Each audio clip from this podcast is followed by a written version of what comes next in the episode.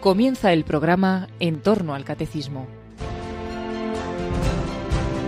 Como complemento testimonial a las catequesis que el padre Luis Fernando de Prada está dedicando a los temas relativos al más allá en su programa sobre el Catecismo de la Iglesia Católica, les ofrecemos en dos sábados consecutivos la entrevista que el propio padre Luis Fernando realizó a los hermanos Soler Areta, un verdadero testimonio de fe en la vida eterna. Un cordialísimo saludo, mi querida familia de Radio María. Hoy tenemos una de esas entrevistas testimoniales que a todos nos ayudan y la de hoy seguro que nos va a impulsar a cumplir esa vocación que de una manera u otra todo cristiano tiene de ser evangelizador, de ser misionero. El Papa Pablo VI, San Pablo VI, escribió aquella famosa frase en Evangelii Nunciandi, la Iglesia existe para evangelizar. San Juan Pablo II empezó a hablar y lo repitió y lo cumplió miles de veces de la nueva evangelización. Benedicto XVI profundizó en esa tarea, encargó organismos de difundir esa nueva evangelización. Francisco nos habla de la iglesia en salida, la iglesia misionera, la iglesia que debe ir a las encrucijadas de los caminos, pero no es nada nuevo, no es que sea una cosa que de repente eh, los papas del siglo XX, del siglo XXI, pues les da por ahí. No, no, no. La Iglesia es esencialmente misionera. Id al mundo entero y anunciad el Evangelio a toda la creación. Con unas palabras otras es el mensaje final de todos los Evangelios. Como el Padre me ha enviado, así os envío yo. Jesús envía a los apóstoles, nos envía a todos. La iglesia es esencialmente misionera. Tú eres también la iglesia. Por eso todo cristiano debe ser misionero. Misionero donde Dios nos haya puesto, allí, en tu familia, en tu puesto de trabajo, entre tus amistades, en esa residencia en la que estás, en ese hospital. Todo cristiano debe ser misionero. Pero también hay cristianos a quienes Dios llama a ser misioneros fuera de donde vivimos, en países que llamamos de misión, en lugares donde se hace el primer anuncio del Evangelio o donde todavía la Iglesia está en una etapa pues muy incipiente, todo cristiano. Los sacerdotes, por supuesto, pues con ese anuncio de la palabra y particularmente con la liturgia, la vida consagrada, haciendo presente ese modo de vida de Cristo, pero también los laicos, misioneros, a veces familias enteras si, según las edades con los hijos o no, pues que también van a dar testimonio, van a hacer misión, van a hacer presente ese Evangelio en la vida familiar. Pues bien, en esa tarea de laicos misioneros ha estado y está muy presente desde casi sus inicios el camino neocatecumenal, en ese carisma de Kiko Argüello y Carmen Hernández, pues ha surgido esas familias en misión, desde hace ya bastantes años, familias enteras que se han ido a países lejanos o a países en los que eh, el cristianismo apenas está presente o hay una situación de secularización o hay que hacer un primer anuncio y hacer allí presente en el modo familiar el Evangelio con familias en misión.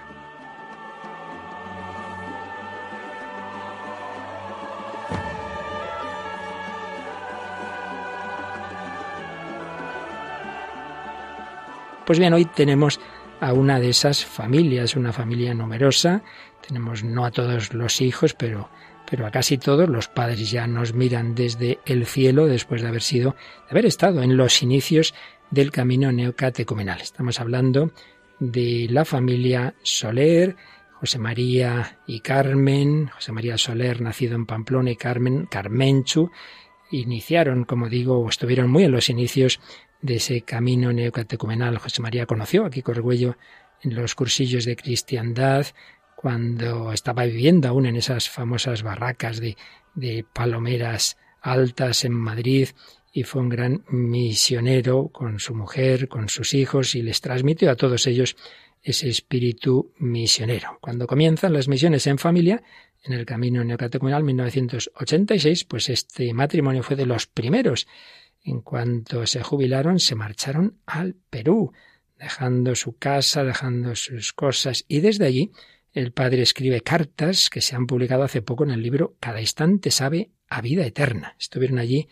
desde 1987 a 1999. Y con el ejemplo de sus padres, todos los hijos, de una manera u otra, son misioneros, algunos en familia y uno como sacerdote que ya hemos tenido en otras ocasiones en los micrófonos de Radio María, el padre Antonio Soler. Pues bien, como os digo, tenemos hoy aquí a bastantes hermanos, a Antonio y, y, a varios de sus hermanos seglares. Y bueno, pues vamos a compartir un ratito este testimonio. Así que bienvenida familia a Radio María. Muchísimas gracias por vuestra presencia. Muchísimas gracias. Bueno, pues vamos a, a, ver por dónde empezamos. Yo creo que Luis Ángel, que es uno de los hermanos, bueno, cuéntanos un poquito, háblanos de tus padres, Luis Ángel, cómo, cómo, qué recuerdo tienes tú de, de cómo ellos, primero, cómo os transmitieron la fe en familia, luego hablamos un poquito de, de la misión.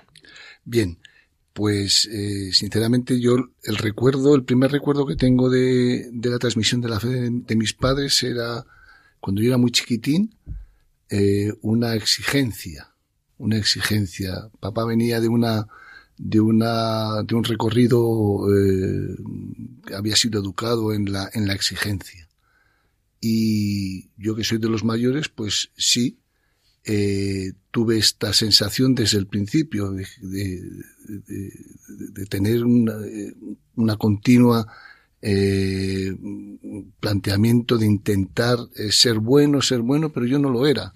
Yo era malo. Y, y continuamente tuve.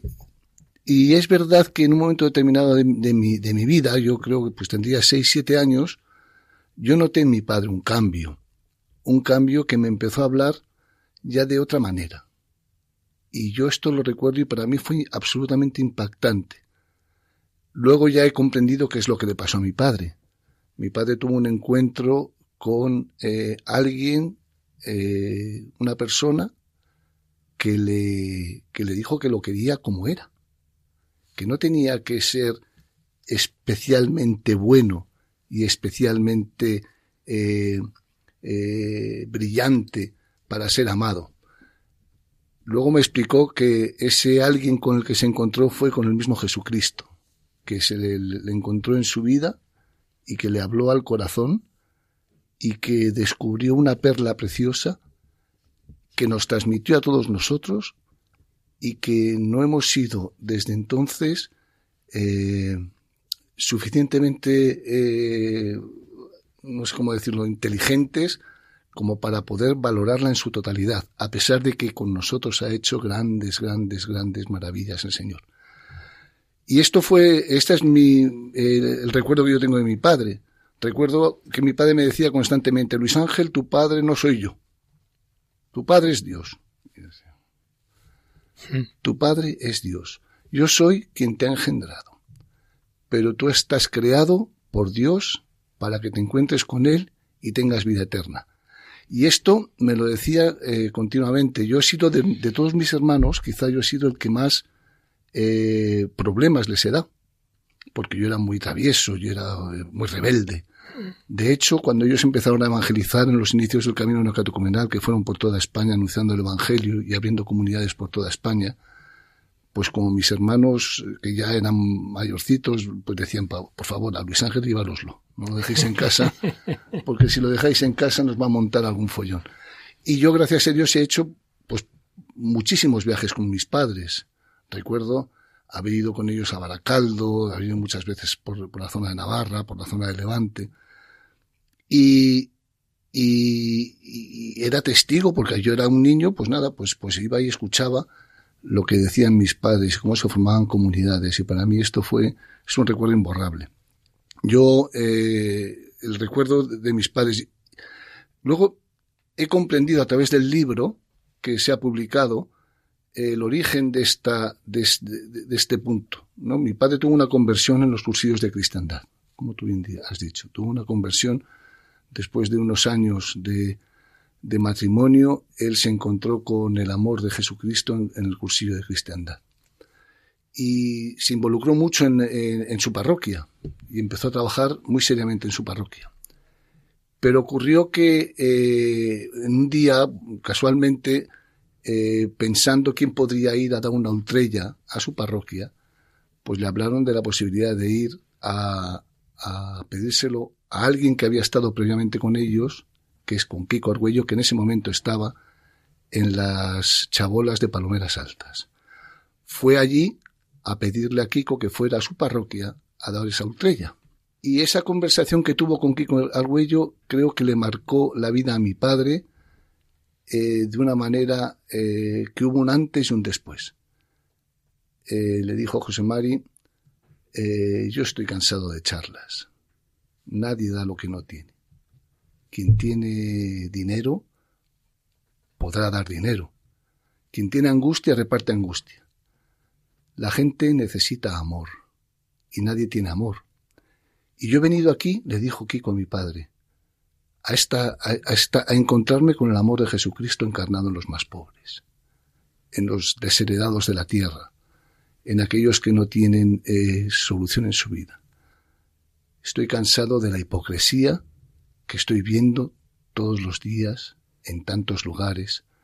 La gente dice que va a misa, pero viven como si no, como si no fueran a misa. Porque una cosa es su vida y otra cosa es la fe que dicen profesar y yo he venido aquí a encontrarme con Jesucristo en los más pobres. Más o menos esto fue en síntesis lo que le dijo Kiko mi padre en aquella conversación que está recogido en el libro. Pues bien, eh, es, eh, esto le marcó de tal manera que a partir de este momento él se sintió pagado, decía, pagado de mí mismo, me sentí hipócrita, fariseo, y quise profundizar. Y a partir de ese momento él se incorporó a aquella eh, aquel embrión de comunidad eh, que estaba, eh, naciendo en, en, Palomeras. Y a partir de ese momento su vida cambió radicalmente. Su gran, su gran, su gran ilusión, su, su gran ocupación, su gran deseo fue anunciar el Evangelio a los pobres en el Colegio del Recuerdo, donde daba clase, que fue profesor mío también, mm. en Nuestra Señora del Recuerdo, recuerdo que a tiempo y a destiempo, él me daba mi clase de historia y de latín, en cuarto de bachiller. Pues a tiempo y a destiempo eh, se dedicaba a anunciar a Jesucristo a los chicos. Daba igual, nos decía, sois unos burgueses, lo tenéis todo y os falta lo fundamental, que es a Jesucristo esto un día tras otro, tras otro, tras otro. Esta fue su, su, su gran dedicación y su gran anhelo. Él desde el primer momento quiso abandonarlo todo y ir a anunciar el Evangelio. Desde el primer momento, mi madre decía, pero ¿dónde vamos? Con tanto hijo, teníamos nueve hermanos. Pero hijo, estás, que sí, Carmencho, que seremos felices. Yo estas conversaciones las recuerdo.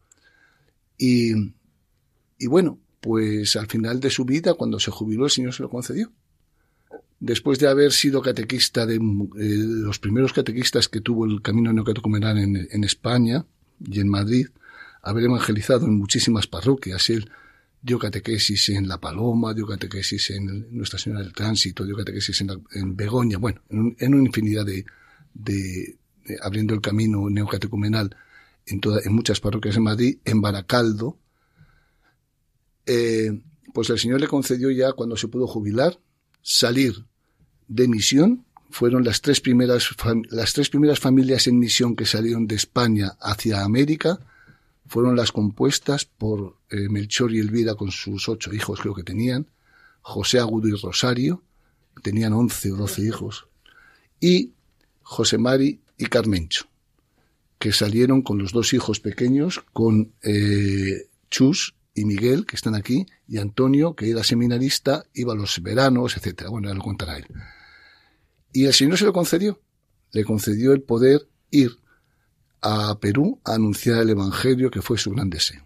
Pues muchísimas gracias, Luis Ángel, por este recuerdo, este testimonio de tus padres. Has mencionado a Chus, a Jesús, que se fue con vuestros padres a Perú. Y aquí le tenemos a Jesús. Bienvenido también, Jesús. Muchas gracias. Muchas gracias. Cuéntanos, cuéntanos. Primero esta misma pregunta que le he hecho a tu hermano. ¿Algún recuerdo más de cómo se educaban vuestros padres, de cómo se transmitían la fe? Y luego ya ese iros a, al Perú, cómo lo viviste, qué edad tenías, etcétera.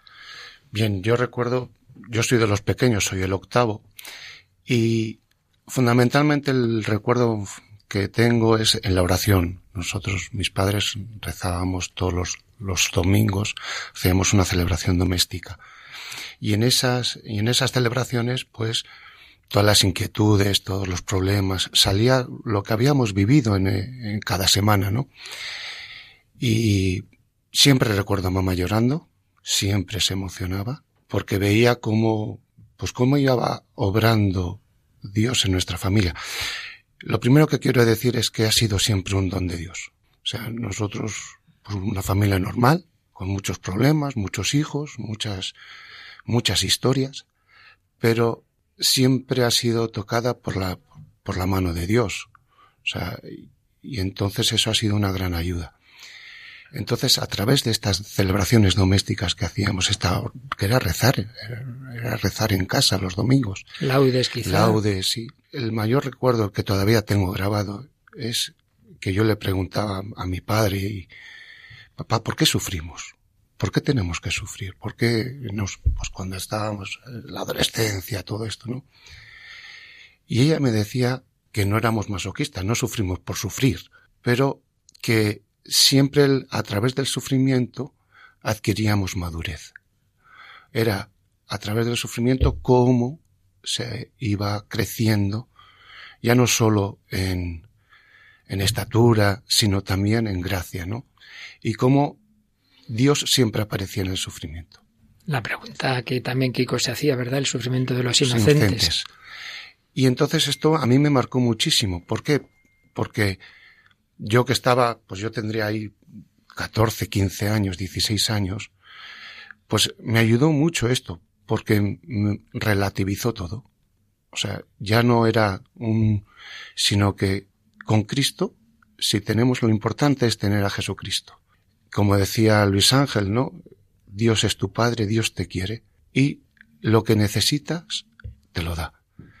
Entonces este, este el tener Cristo, pues ayudaba mucho. Y a mí me ayudó mucho en los momentos de más crisis, en los momentos de mm, soledad, sobre todo, de incompresión, de ser un poco apocado, de no, no tener claro nada en la vida.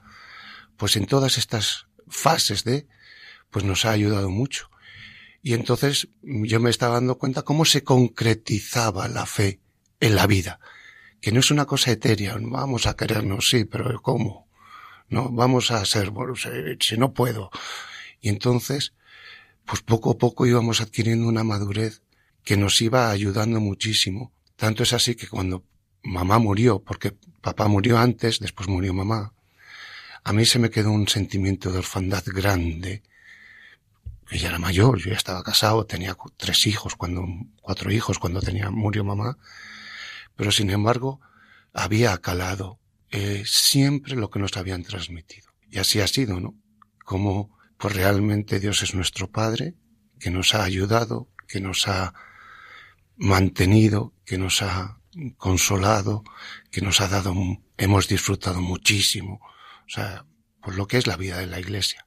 ¿Y cómo viviste el salto misionero? Porque te fuiste tú y otro hermano, ¿no? A, a Perú con tus padres. Fue una época preciosa de mi vida. Yo, fue una, unos momentos, vivimos unos momentos emocionantes. ¿Qué edad tenías? Yo tendría 20 años ya.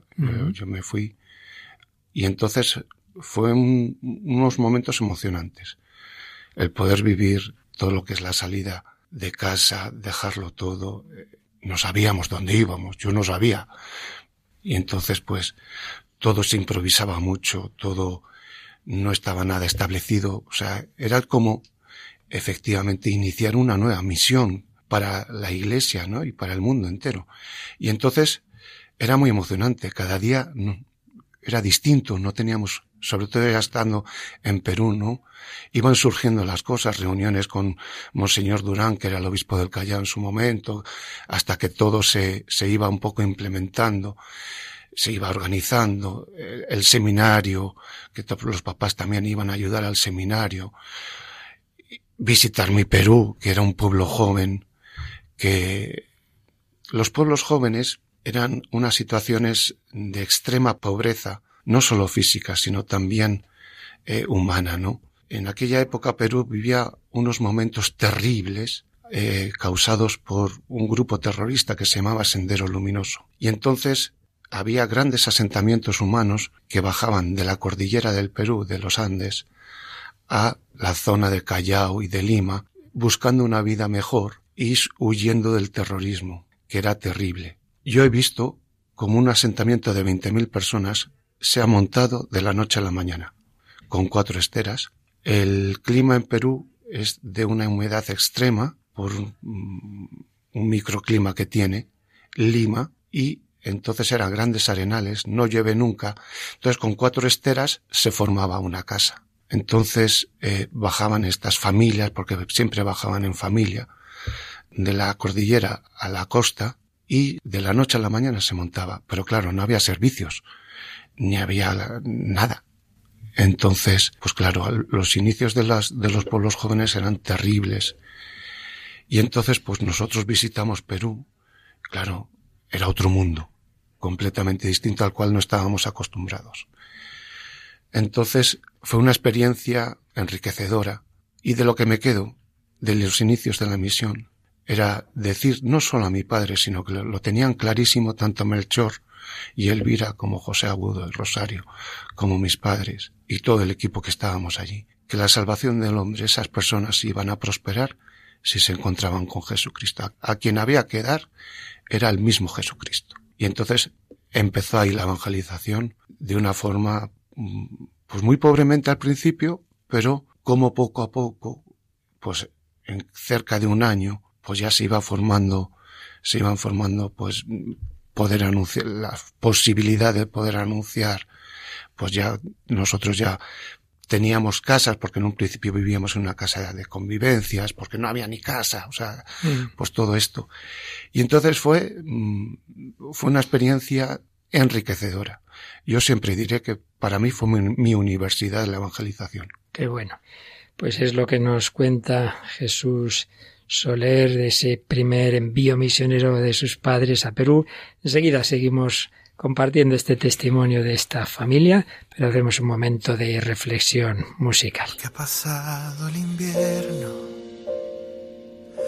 y las lluvias han cesado, ya están brotando las flores, el tiempo bello ha llegado porque el arrullo del ave se deja oír en los campos y el perfume del aire de primavera inundado.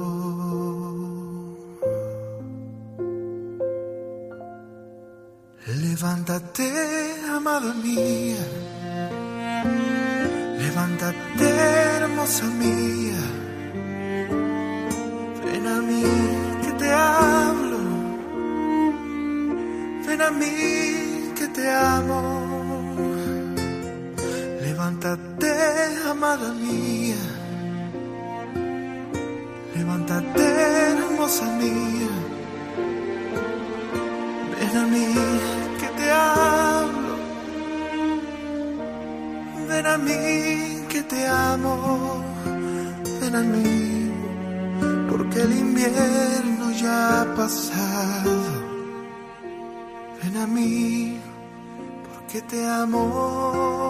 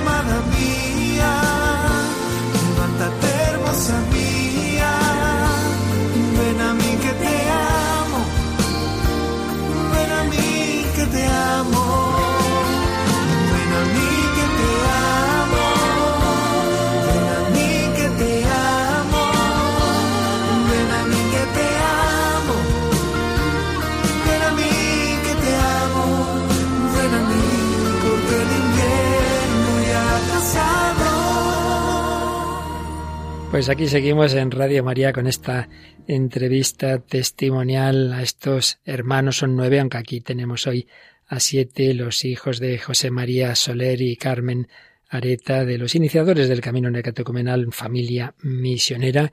Bueno, una familia, fijaos, estos nueve hermanos, los nueve en el camino, pues ya son como sumando los hijos que tienen todos son 64, de ellos 26 ya casados, con lo cual sobrinos nietos ya 77.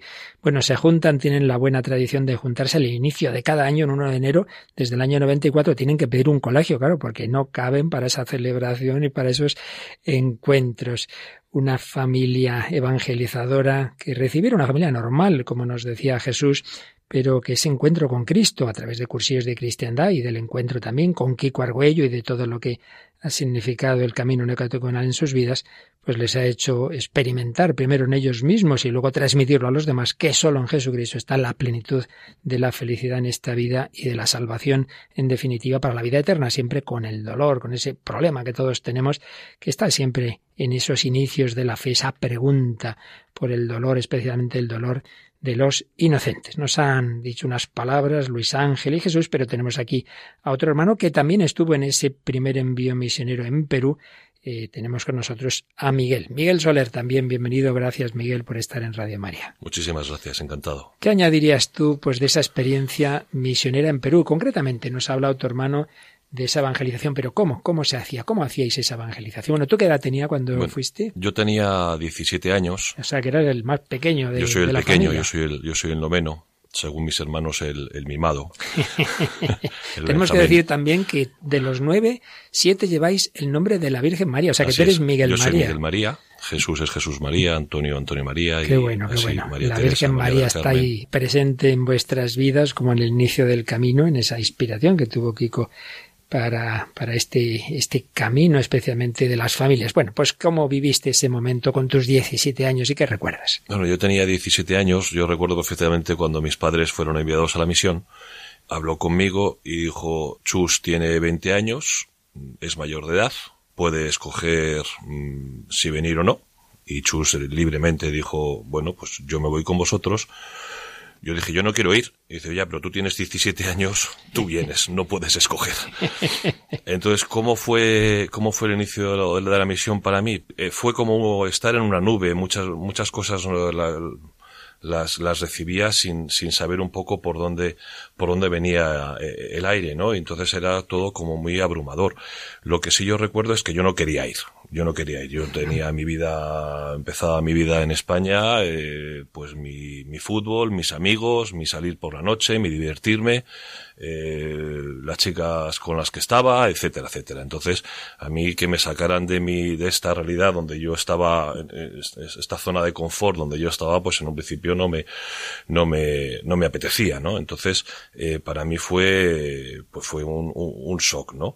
Y entonces, eh, llegamos a Perú y de buenas a primeras yo me encontré en Perú y, y a mí me sobrecogió toda esa situación. O sea, pues yo tenía una, una, una visión de la vida que, que- que ver tantísima pobreza, ver tantísima realidad que a, a mí me realmente me escandalizó, me escandalizó y, y entré como en una, en una crisis de decir, ¿dónde está Dios aquí? ¿Dónde está Dios aquí, no? Lo que sí es cierto es que eh, mi vida rápidamente se, se, se, medio normalizó, me incorporé a un colegio para terminar la secundaria, eh, pues me empecé a jugar al fútbol en el, en, el, colegio, así como estaba jugando al fútbol en el recuerdo, etcétera, etcétera. Pero eh, yo estaba realmente eh, escandalizado ante esta situación, ¿no? Y a mí lo que realmente me ayudó eh, fue ver eh, las respuestas de fe tanto de mis padres como de Melchor Elvira y de, y de José y, Rosario, ¿no? Ante esta situación de realmente en situaciones muy duras de sufrimiento, de gente que no, que no tenía para comer, gente que no tenía para una casa.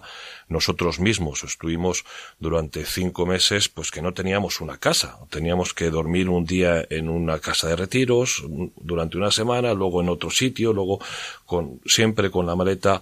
No teníamos un sitio donde estar en, en, en un principio porque no, no estaba disponible la casa, el seminario que estaba en ciernes tampoco está, estaba en obras. Fue todo una situación de mucho sufrimiento que a mí me escandalizó y que yo entré en, en cierta, en una rebeldía grande, ¿no? Incluso le llegué a decir a mi padre, yo me voy de aquí. O sea, yo con mi padre que tenía cierto, o sea, era un hombre con, con mucha autoridad y enfrentarte a él a veces era como complicado, ¿no? Pero yo me fui a mi padre y dijo, papá, yo de aquí me quiero ir. Y a mí me sorprendió mmm, ante esta rebeldía y ante este, eh, como vulgarmente se dice, salir por piernas, intentar salir por piernas, las respuestas de fe de mis padres, las respuestas de fe de José y, Rosario. Entonces, eh, me ayudó muchísimo, me ayudó muchísimo eh, la vida de piedad que teníamos en la misión. Teníamos Eucaristía prácticamente todos los días, teníamos, teníamos tiempo de oración, etcétera, etcétera. Entonces las familias se juntaban con los sacerdotes y celebraban Eucaristía, eh, hablaban de, de, todas las situaciones que se estaban dando, etcétera, etcétera. Y, y, a mí esto fue lo que, lo que salvó mi vida. Al final lo que salvó mi vida es encontrarme con, con esta respuesta de fe eh, y, y, y, llegar a realmente ver que, que, era necesaria nuestra presencia, sobre todo mmm, más que por la gente, en mi caso por mí mismo. Yo ahí descubrí que, que Dios me ama. Cuando decía Luis Ángel que se, los encuentros del camino, eh, que decía Kiko a mi padre que, que hipocresía eh, por todos los lados, etcétera, etcétera, yo me vi así. Yo en la misión me descubrí realmente que yo no era digno de estar ahí. Y yo recuerdo Perú fundamentalmente, yo no sé si mi presencia, yo estuve poco tiempo, estuve dos años, dos cursos, porque se me cerró la posibilidad de seguir estudiando cuando terminé la secundaria y, luego ya regresé a España para, para empezar mis estudios. Pero en esos dos años, esos dos cursos que yo estuve en Perú, yo lo que no sé si mi presencia allí ayudó a alguien, pero sí me ayudó a mí, a encontrarme con Jesucristo que me ama, que me ama tal como soy, en medio de mis debilidades, en medio de mis pecados, en medio del sufrimiento. Y esto yo lo vi que, que, que se daba, y se daba a la gente. Vi, hemos visto verdaderos milagros en, en, los inicios de los pueblos jóvenes, cómo se formó el seminario Redentoris Mater del Callao, etcétera, etcétera, donde realmente la gente al encontrarse con este me me mensaje esperanzador de que Cristo ha vencido a la muerte y te ama tal como eres y está vivo y ha dado su vida por ti y te da la posibilidad de una vida nueva, que esto a la gente que realmente tiene este encuentro con este acontecimiento de la resurrección del Señor, le cambia la vida, le cambia la vida. Y eso también sí que lo vi y lo experimenté porque esto es lo que me pasó a mí. El misionero va a dar, pero en realidad recibe. Tú Muchísimo más. Recibiste Muchísimo la evangelización o sea, a fondo. Yo ahí lo, yo me encontré realmente con, con el Señor. Yo dejé de vivir de la fe de mis padres, por decirlo de una forma, a tener una experiencia personal y a poder vivir de, de, la fe que el Señor me está regalando y, y, y, me invita a cuidar y a hacerla, y a hacerla crecer. Bien, pues esa fue Miguel, Miguel María, tu experiencia en Perú, pero mmm, me dicen que luego, ¿en qué circunstancias has estado en otro país, concretamente en Guatemala? Pues sí, eh, dejé Perú, regreso, regreso a, España y, y, regreso a España en el año 88-89.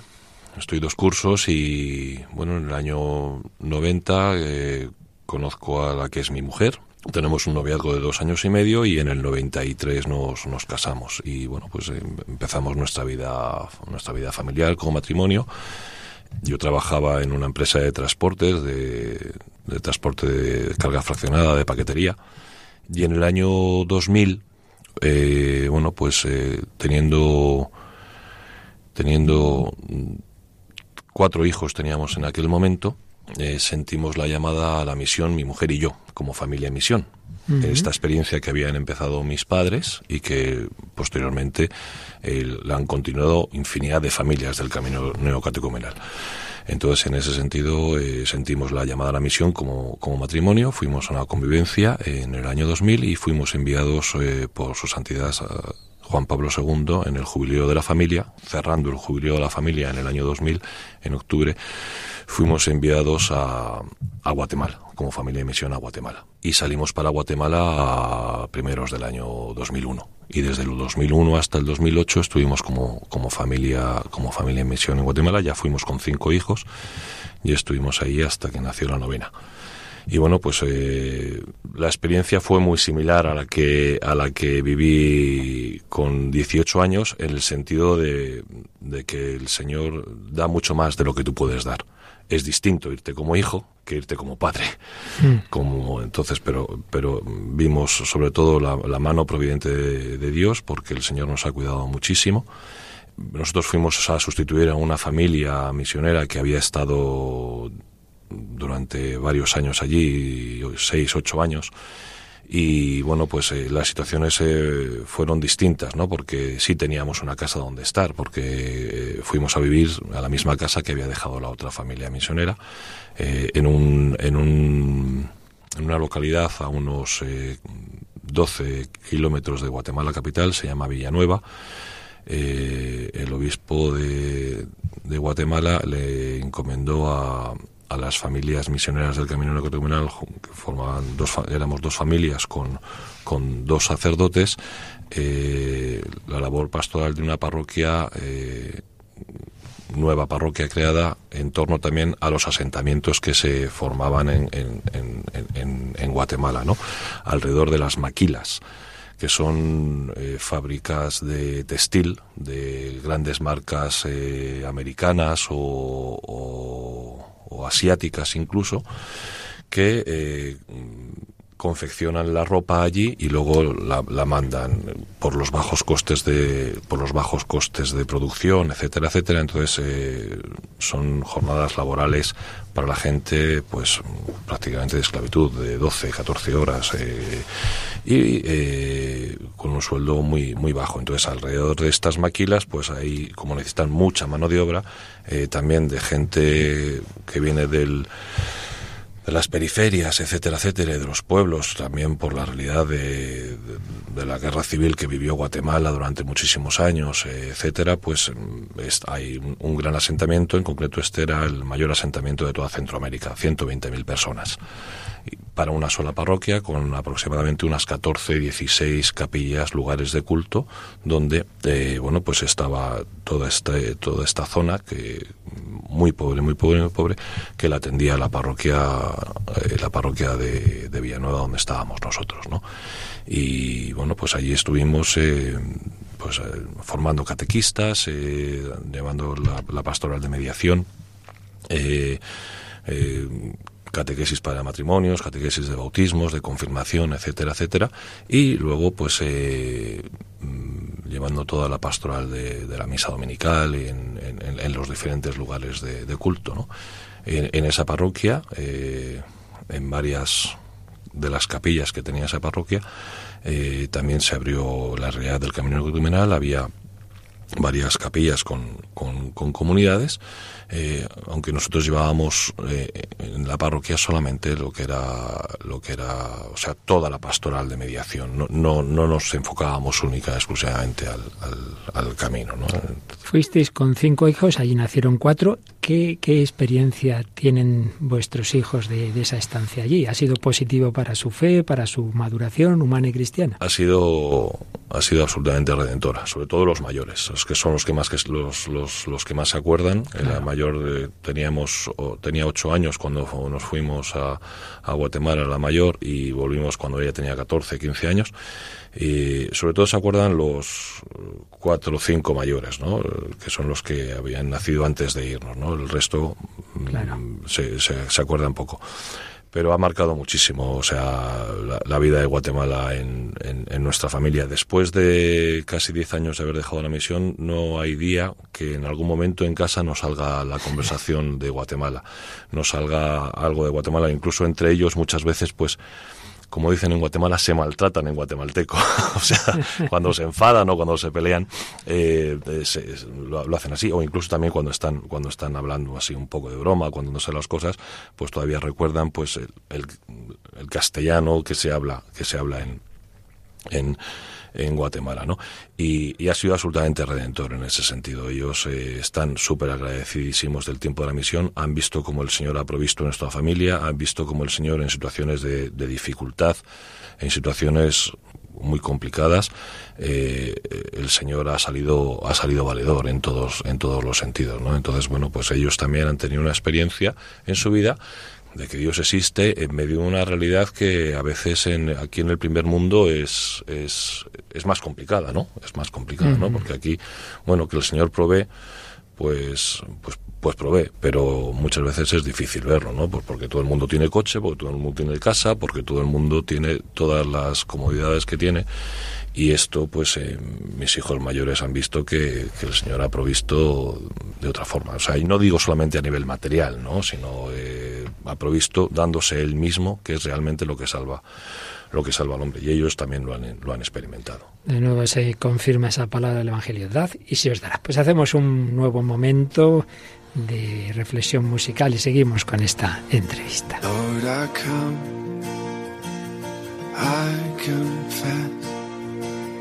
Bowing here, I find my rest. Without you, I fall apart. You're the one that guides my heart. Lord, I need you. Oh, I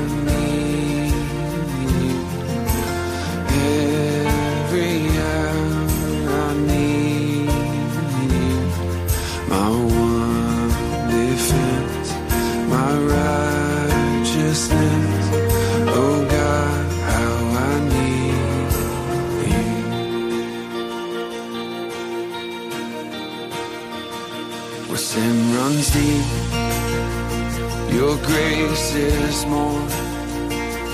Grace is found is where you are. Where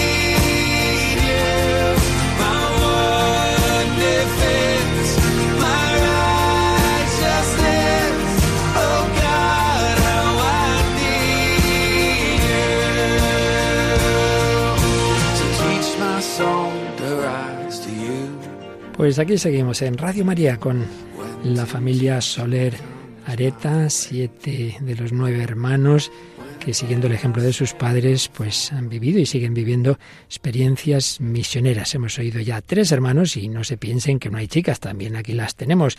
Aquí tenemos hoy entre ellas a Ana Mari. Ana Mari, bienvenida también tú a Radio María. Bien hallado, muchas gracias. Bueno, Ana Mari, pues cuéntanos, tú también, pues tu, tu, vivencia en esta familia con tus padres y dónde has estado de misiones y además, bueno, creo que en unas circunstancias también donde también ha estado presente la cruz, pero la cruz redentora que siempre culmina en la resurrección. Cuéntanos. Siempre. El Señor siempre es fiel. Bien, mm, mi infancia pues fue como la de todos mis hermanos, viviendo la fe en casa, con nuestras rebeldías, nuestros, nuestras crisis, nuestras alegrías.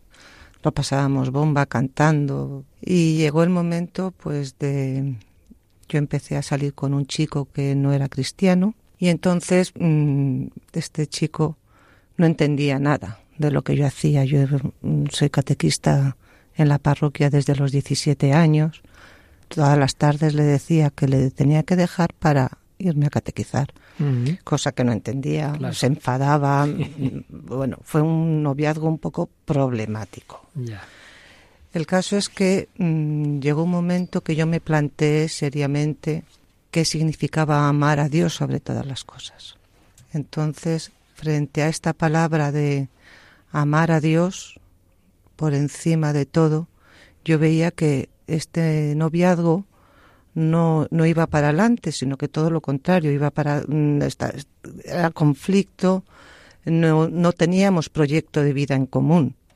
Él quería unas cosas, yo quería otra, por mucho que yo estuviera enamorada, él estuviera enamorado. Entonces lo que hizo fue, mm, ante esta palabra de amar a Dios sobre todas las cosas, le dejé.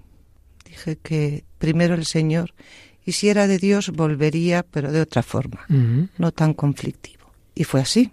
Duró la separación una semana, diez días. No o poco fue. Poco fue, poco fue. Poco me lo hizo. Total, que él vino diciendo que quería hacer catequesis, que quería entrar dentro de, lo que yo estaba viviendo. Me reconoció que era para sacarme desde dentro, puesto que no había podido sacarme desde fuera, me quería sacar desde dentro. Pero el Señor siempre es fiel. Y, venció, venció el Señor. Venció el Señor, le derribó. Fue una conversión espectacular. Se, se, entregó al Señor, empezó a querer a, Dios por encima de todas las cosas, pero desde el primer momento. O sea, mm, yo recuerdo ese tiempo como yo alucinaba. lo que me había costado a mí toda una infancia, toda una adolescencia, enfrentamientos con, y con, con mis padres y con Dios mismo, él en muy poco tiempo tuvo una experiencia del amor de Dios impresionante.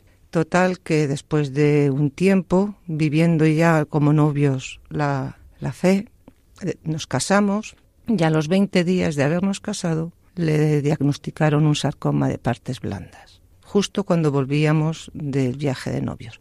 Total que esta, esta experiencia marcó nuestra vida en común.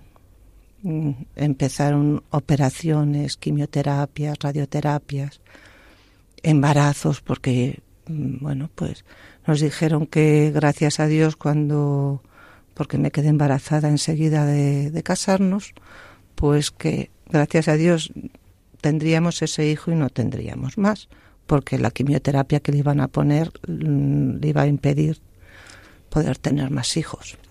¿Cuál fue nuestra sorpresa? Que a pesar de la quimioterapia, de las, me quedo embarazada del segundo, me dicen que, que va a venir con malformaciones, pues otro sufrimiento añadido.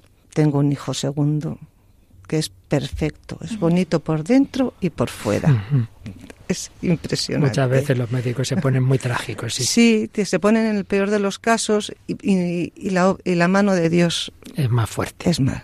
Bueno, total que después de estas, estas experiencias de que le habían dado un año de vida, que no podíamos tener hijos, y el Señor seguía actuando en nuestra vida de una forma mm, estupenda, maravillosa, decidimos en una, bueno, decidimos, no decidimos, porque nos vimos ofreciéndonos cada uno por separado, como agradecimiento al Señor.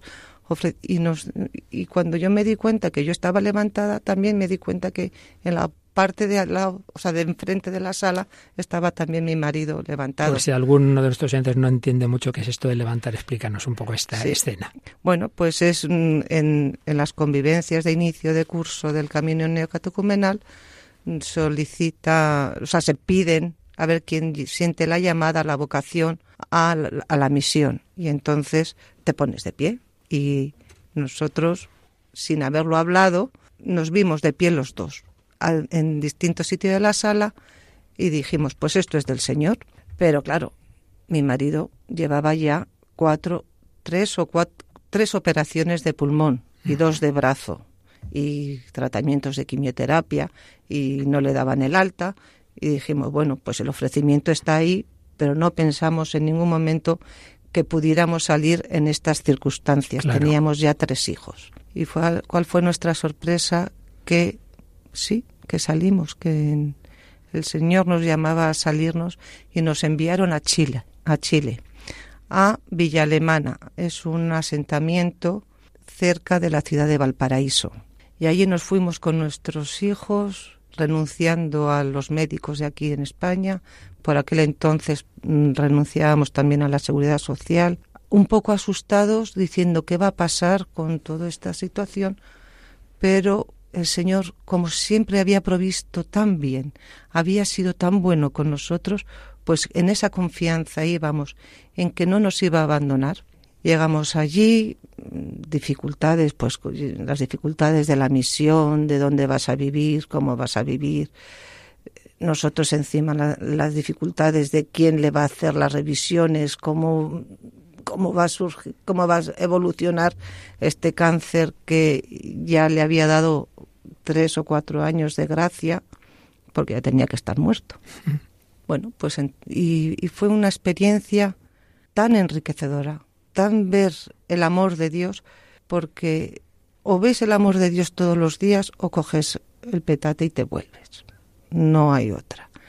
Y vivimos del amor de Dios, vivimos de la gracia de Dios, vivimos de cómo el Señor se donaba todos los días para nosotros y lo que necesitábamos surgía, no sin dificultades, pero siempre ante la cruz existía la vida eterna, existía la resurrección, abriría un camino a través de la muerte para darnos vida.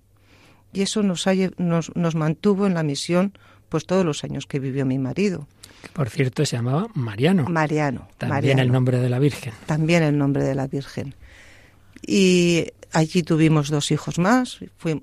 fuimos con tres embarazada del cuarto y allí tuvimos la quinta y la sexta.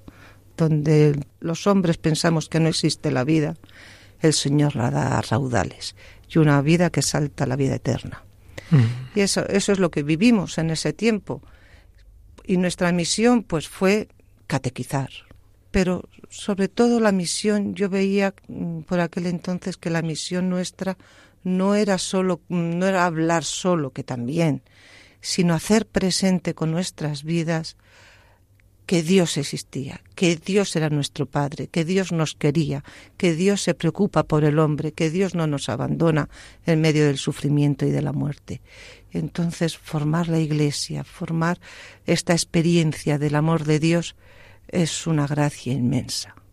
Y eso es lo que vivimos. ¿Y Mariano murió allí o bueno, Vamos a ver. Mariano, que fue un tiempo durillo. Mariano quería morir en la misión. Lo que pasa que después, bueno, después de las operaciones, de las intervenciones de, de pulmón, le saltó el sarcoma al cerebro. Entonces, aquí en España le, operaron dos veces y él dijo que Mm, después de esas dos operaciones que todo lo que tenía que surgir tenía que ser en la misión porque era donde él vivía. Total que allí lo volvieron a operar otras dos veces de cerebro. Y a los, al, estando yo a punto de dar a luz de la sexta hija, pues de Sara, se le operaron de, de cerebro y al mes, antes del mes, tenía metástasis múltiples en el cerebro. No pudo, mm, quisimos que lo trataran allí, pero se necesitaba el protocolo de la, de la quimioterapia que le habían puesto aquí. Total que se vino y ya no pudo volver. Quiso volver a la misión a morir porque le desahuciaron, bueno, le pusieron una quimioterapia, no le hizo efecto, no, ya no había más operaciones porque el cerebro estaba invadido. Entonces quiso, quiso morir en la misión, lo que pasa que el Señor tuvo misericordia de mí. En, una, en, esa, en esas zonas, en la zona donde vivíamos, mm, tan difícil, con seis niños pequeños, el mayor de siete años, la pequeña, la pequeña recién nacida, irme, bueno, yo estaba dispuesta, estaba mm. dispuesta, pero el Señor no, él no pudo ya mm, viajar, entonces ofreció su vida por la evangelización. La ofreció de una forma completa y no solo su vida, sino la vida de su familia, el sufrimiento que suponía para mi viudedad, la orfandad de nuestros hijos, estaba ofrecida por la evangelización y ha dado fruto. La zona donde nosotros vivíamos es una zona que tiene 18 comunidades, que ha habido una parroquia nueva, que está mm, totalmente cambiada. Una zona que era un asentamiento donde no existía la presencia de la iglesia, a que haya una parroquia, que haya comunidades, que haya hermanos que hayan conocido el amor de Dios en Jesucristo, el perdón de los pecados, no tiene valor. ha merecido la pena lo que tantas veces nos aparta de Dios, no puede ser que Dios, un Dios bueno, permita el sufrimiento, vosotros al revés. Eh, experimentasteis en lo que humanamente era una locura iros en esas circunstancias, que Dios estaba ahí y que ese grano de trigo ha dado y sigue dando mucho fruto. Y sigue dando mucho fruto, gracias a Dios. Pero esto es solo obra de la gracia. Sin duda. Y eso en alguien que al principio no quería ser cristiano, ¿verdad? No quería. Así que no hay que perder nunca la esperanza. No, no. Yo, yo mm, eso mm, Dios nunca falla, Dios siempre da mucho, da mucho más de lo que te, de lo que tú das. Jamás podemos alcanzar lo que el Señor nos da. Así es. Gracias, Ana Mari. Testimonio fuerte que nos están dando estos hermanos nos pide más reflexión. Porque tengo miedo. Si nada es imposible para ti, ¿por qué tengo miedo? Si nada es imposible para ti, porque tengo miedo. Si nada es imposible para ti, porque tengo miedo. Si nada es imposible para ti.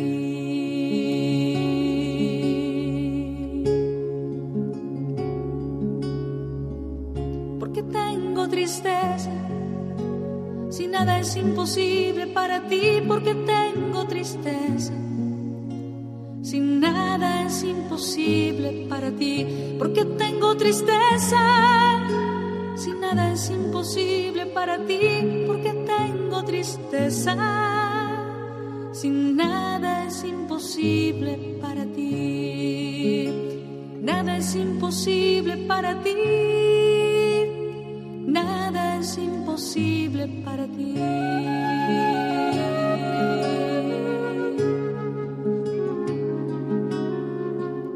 Porque tengo dudas, si nada es imposible para ti, porque tengo dudas. Si nada es imposible para ti, porque tengo dudas.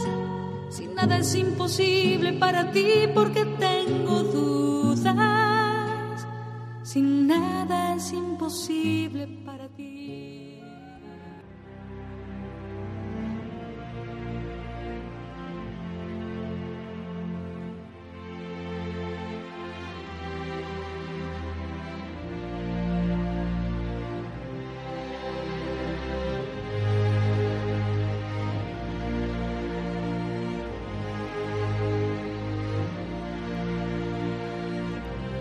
Así finaliza en Radio María en torno al catecismo. Como complemento testimonial a las catequesis que el padre Luis Fernando está dedicando a los temas relativos al más allá dentro de su programa sobre el catecismo de la Iglesia Católica, les hemos ofrecido y les ofreceremos también la semana que viene en este programa la entrevista que el propio padre Luis Fernando realizó a los hermanos Soler Areta, un verdadero testimonio de fe en la vida eterna.